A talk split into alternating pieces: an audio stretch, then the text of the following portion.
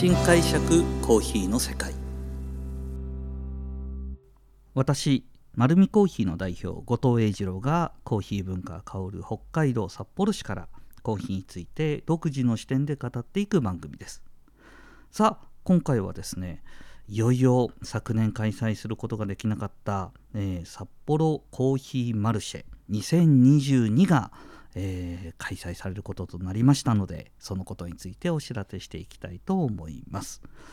札幌コーヒーマルシェはですね5年前6年前かですねえっ、ー、と丸い舞札幌本店で開催されるようになりました、えー、開催の日時はですね10月の19日からはいえー、24日までの6日間です。でこの期間中に全国からですね、えー、30店舗のスペシャリティコーヒーのですねトップクオリティのところが集まって、えー、コーヒーの、えー、皆さんにプレゼンをしていく、えー、コーヒー豆が買えるというイベントになっております。今多分国内でですねあのコーヒー豆販売イベントとしては最大規模になっていると思います。で実際に出てくるコーヒー屋さんも非常に素晴らしいところばかりです。もうおすすめは何かというとですね今僕もそうですけども全国にあの美味しいコーヒーを飲みに行きたいなって巡るのってなかなか皆さん難しいですよね。でコーヒーマルシェに来たら全国のトップクオリティのコーヒーがもう集結してますの。北の大地に集まってるわけです。この1箇所に来れば今日本の一番美味しいって何だってのを知ることができます。で今回と次回にかけてですねもう皆さんの知りたいものは何かっていうとすごいんですよって話ではなくて一体どんなコーヒー屋さん来るんだっていうことだと思います。なので今から、えー、出店予定のお店をですね少しずつかいつまんで説明をしていきたいと思います。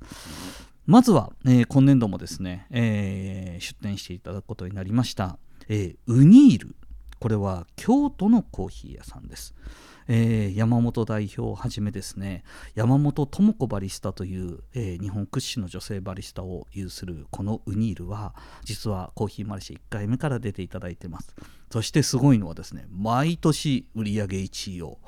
えー、実施していくんですけどもすごいなと思うのはそのお店の前に来るとですねみんな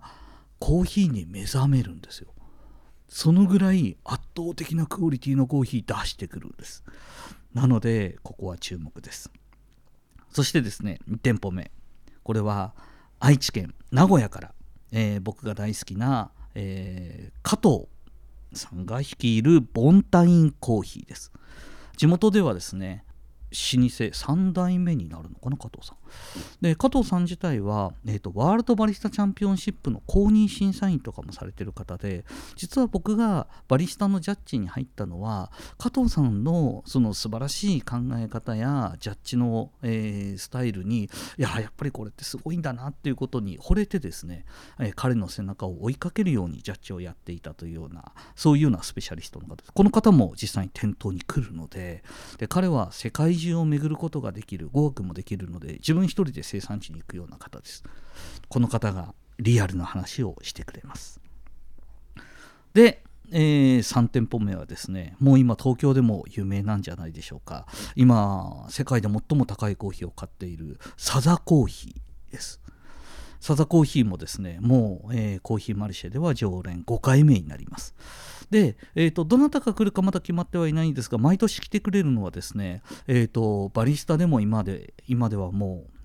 2位に何回なったんだろうあの方は、えーと、本間バリスタっていう方がいまして、えー、この方のプレゼンテーションは本当に聞けるようなですねあのしかも専門的なこと言ってるんですけど分かりやすいんですね。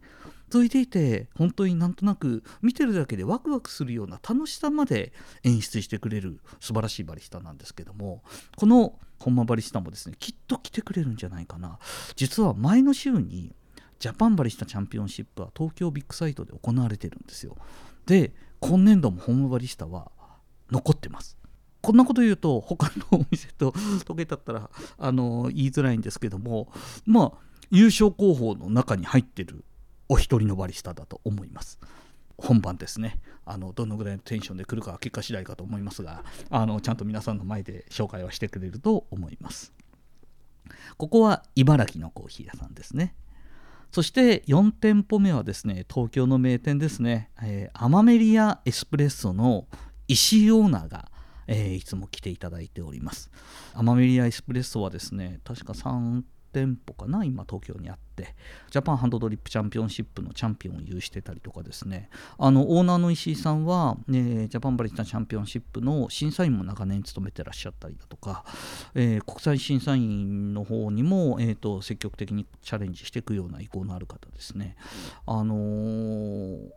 東京行くと僕必ず寄ります。あのお店がすごく素敵なのとですねえっ、ー、とまあ本当にコーヒーのバリエーションも多くありますし、えーと、特にその若いバリスタがよく育つお店だなっていうところで多分魅力的なお店の要素がもう近くに行ったら本当に毎日来たいようなそんなお店の形態ですね、まあ、こちらも、えー、出てきてくれます。そして、えー、私が大好きなお店の一つですが富山のセントベリーコーヒーですね。えー、ここのオーナーの富川さんという方は、えー、まあ知ってる人がで聞くとですねこのセントベリーの富川は富川さんっていうだけであのちょっと心がクスクスとあの温かくなるようなほっとしたあのいいおじさんなんですけども。ただただ面白くてですね。ただただただ面白いところばかりあの着目されるんですけども、えー、そこの息子さんはですねジャパンカップテイスターズチャンピオンシップの日本チャンピオンになっていたりそして富川さん自体はジャッジとしても、えー、と非常にあの正確なジャッジをされる方で僕も富川さんからジャッジを教わっていたりとかですね。カップオブエクセレンスの国際審査員も務められています。あの本当に真面目な部分とふざけた部分の両極端ある方なんでどっちに触れても面白いと思いますのであのぜひいらっしゃったら、えーと、ぜひ話しかけてみてください。そしてですね今度は、まあ、今のところで言うと一番遠いところでしょうか。長崎から来ますね。長崎、えー、アティックコーヒーの野田。オーナーが来てくれると思います。この野田オーナーはですね、えー、ジャパンバリスタチャンピオンシップの公認審査員もされてますし、最近ではですね、あのー、本当に手広く商売されるんですけども、何よりも生産地にも行くようになりまして、えー、生産地から鑑定して素晴らしいコーヒーを知れるというようなことを今懸命にされています。器用な方でですね、まあ本当にコーヒーのことも今一生懸命されてるんですけど、お菓子とかも焼けて、で、料理もできて、で商売上手で。まあちょっと遊び好きな感じは何とも言えないところですけども。はい。あのー、そうですね。まあ遊びっても健全な遊びしかしませんから。はい。あのー、札幌に来てもあの非常に楽しい方じゃないかな。あ、そういえばカステラ持ってきます、カステラ。ね、あの長崎のカステラ。あの美味しいカステラ持ってきますから。あのまあ、カステラだけ買ってもいいです、ここは。はい。あそんなこと言ったら怒られますけども。はい。というところと、あとは博多からですね、あ、博多の名店ですね。えっ、ー、と、レックコーヒー。もう博多市内には結構な数お店ありますね特にトップバリスタの岩瀬バリスタは、えー、ワールドバリスタチャンピオンシップで、ね、世界2位になったトップバリスタです。今は、えーと、ジャッジの方もされて、えー、講師の育成にも当たっていますしレックコーヒーから毎年、えー、トップバリスタがファイナルに残ってくるような、えー、トレーニングを積まれているところです。最近では、え自社で焙煎も始めて、え生産地とかですね。特にあの世界で活躍されるバリスタさんはその世界中のロースターと横のつながりも出てくるのでいろいろな角度からコーヒー豆の、えーと着目をして僕たちの知らないシレルートからもコーヒー豆持ってきて非常に面白い動きされる方です。あの本当にですね、まああのいや、岩瀬君はですね、今まで出てきたメンバーの中で一番いい男かな？あ、そんなことないか。そのこと言うと結構トゲが立つな。はい。あの、いい男です。ぜひぜひ来たら見てあげていただきたいと思います。えー、あとはですね、8店舗目です。ようやく8店舗目ですね。神奈川から5日コーヒーの近藤さんが来てくれます。えー、彼はですね、えっ、ー、と、焙煎の日本チャンピオンです。焙煎日本チャンピオンの中で一番なんか職人っぽいかな。あの、研究者っぽい感じです。あの本当に真摯にコーヒーに向き合いながら自分の求めるコーヒーですね。あの焙煎からフォーカスしてきちっと記録取られてまああのすごい焙煎にはたくさんいるんですけどその中でも若いですしまだまだえっ、ー、と伸びてこられるんじゃないかな。で僕も注目してるこの台湾のコーヒーを、えー、非常に支援してたりとかですねいろいろなコーヒーの着目点でコーヒー販売してるお店なので、えー、ここのコーヒーぜひ飲んでもらいたいなというふうには思っています。神奈川のいつかコーヒーですね。いきます。そして、えー、9店舗目の紹介は、あもうここはもう本当にもう、ここだけで1話喋れるんですけども、えっ、ー、と、高石谷が来ますね。えー、ちょうど2019年に、えーと、日本のチャンピオンになってで世界大会に臨むタイミングだったんですけども、えーと、2回コロナで延期になってしまいましてちょうどこの放送がされること頃ぐらいに結果出てるかな、えー、になりますけども今ちょうどオーストラリアで行われるワールドバリスタチャンピオンシップに今年度日本のチャンピオンとしてチャレンジされます。でその大会が終わって数週間後にコーヒーマルシェに来てくれる。今現役の、えーと、日本のチャンピオンが世界にチャレンジしたその生の声をコーヒーマルシェで語ってくれると思います。そしてその世界レベルのバリスタがあの石谷さんはですねカフェブースも出しますので彼の入れたエスプレッソを飲むことができるんですよ。もうなかなかこれないと普通にセミナー行ったらですね結構な、えーと、フィーを払わないと多分飲めないようなものがちゃんとお店として出すのであの1杯の価格で楽しめるってここはですね実は僕も会期中2回ぐらい普通に座ってエスプレッソを飲むっていうそのぐらい飲みたいバリスタさんの一人になっています。そして、えー、10店舗目ですね。なんか一人一人喋ってるとですねどれもすごいのでどこでテンション上げればいいのか分かんないですけどみんなすごいんですよ、えー、千葉から出てくるのはフィロコフィア。えー、カスヤさんですね、カスヤバリスタ、えー、なんとハンドドリップの世界チャンピオンです。今ではさまざまな宣伝にも出てますし大手コンビニのプロデュースとかもされております、えー、皆さんがよくコーヒーが大好きだとカリタの、えー、器具メーカーがあると思うんですけどカリタの器具メーカーの中には彼のオリジナルグッズが1ページあるぐらい。そのぐらい、えーと、今では有名人ですがこの粕谷さんも来てくれるんですよ。もうですね、勝也さんも素晴らしいコーヒー並べてます。自分のあの感覚で、まあ、今、一時期、確か去年まではエチオピアとかそういうところをフォーカスしてて、今どこ見てるかはもちろん来てみないと分かんないんですけども、その特化したコーヒーにですね、どんどんどんどん自分なりのその哲学みたいなものがあって、うん、その哲学をすごく優しいトーンで喋るんですよ。またこの粕谷さんね、シュッとしていい男なんですね。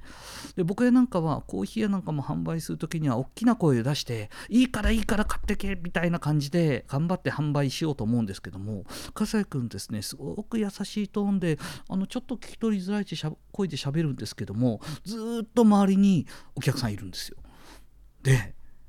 なんかこれがいいんですよって言うとみんなはいじゃあそれ買いますってみんな買っていくんですね。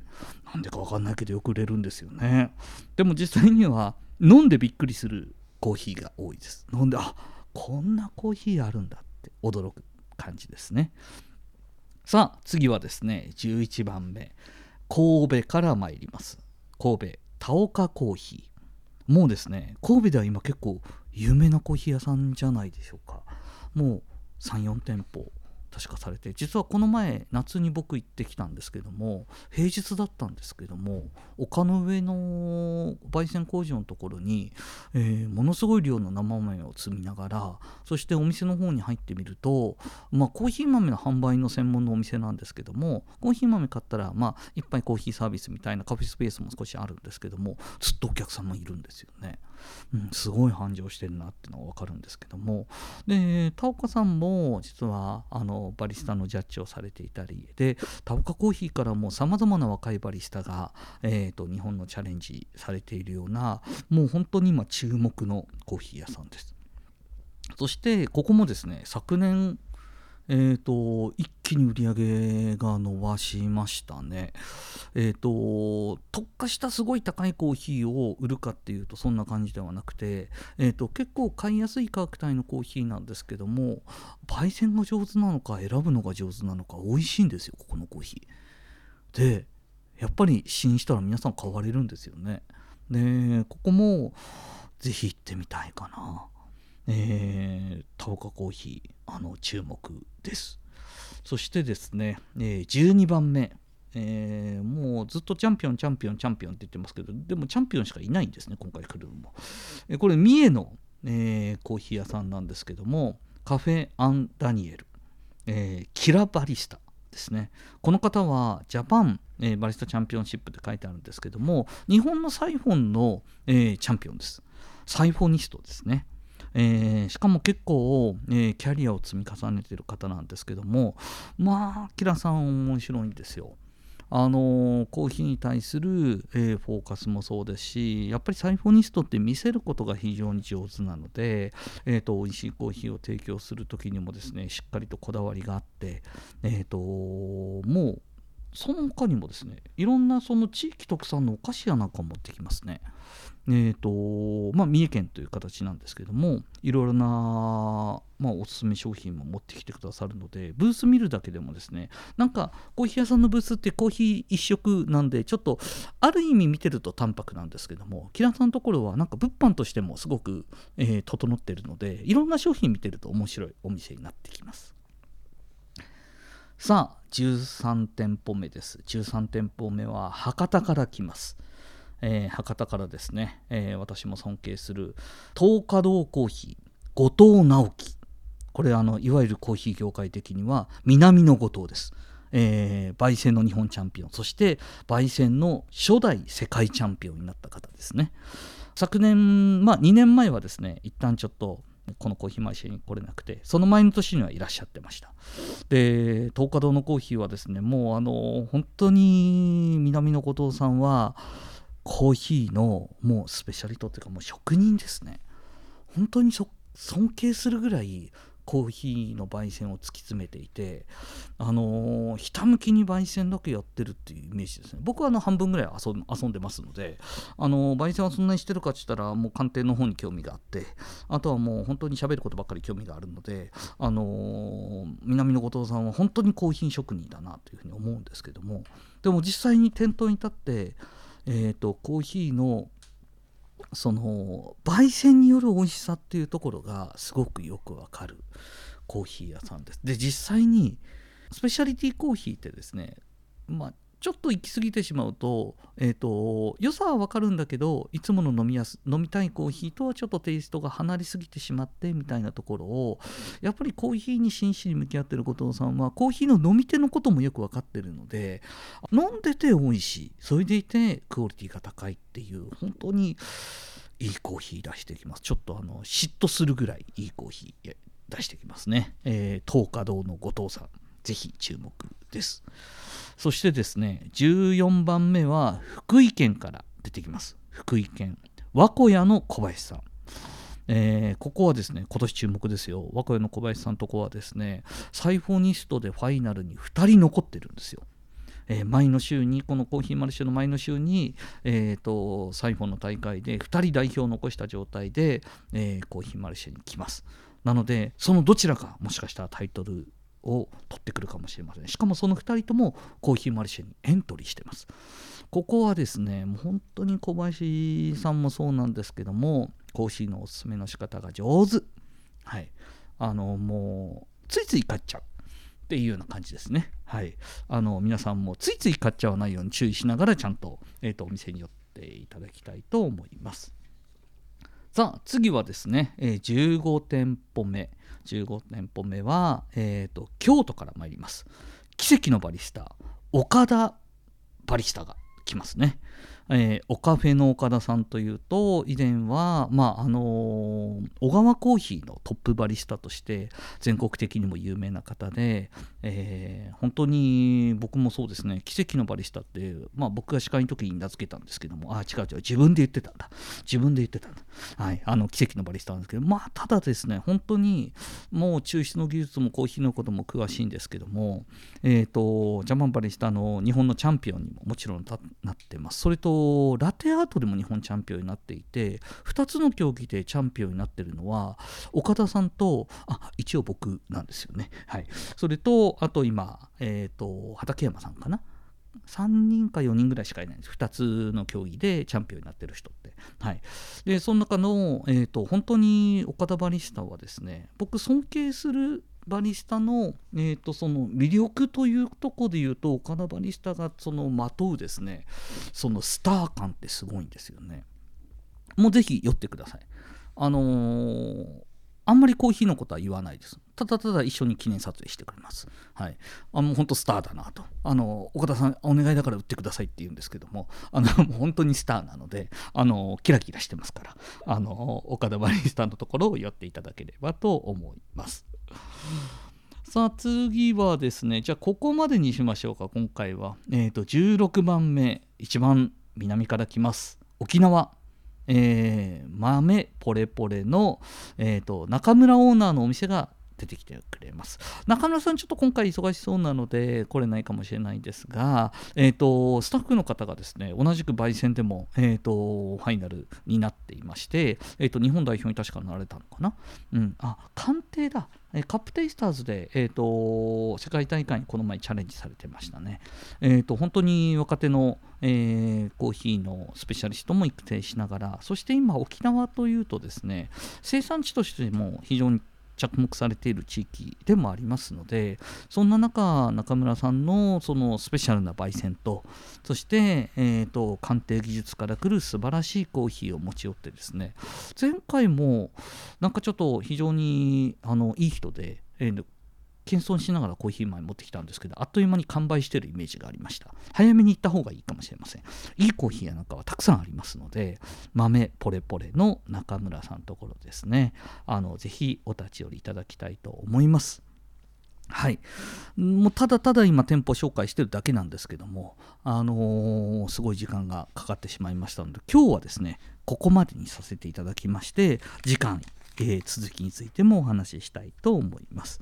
このように、まあ、コーヒーについてまつわることをですね、独自の視点でお話しさせていただいております。丸ルコーヒーは札幌市内に6店舗あります。ぜひ、自分に合うコーヒー、ぜひコーヒーマルシェに来ていただければと思います。本日もありがとうございます。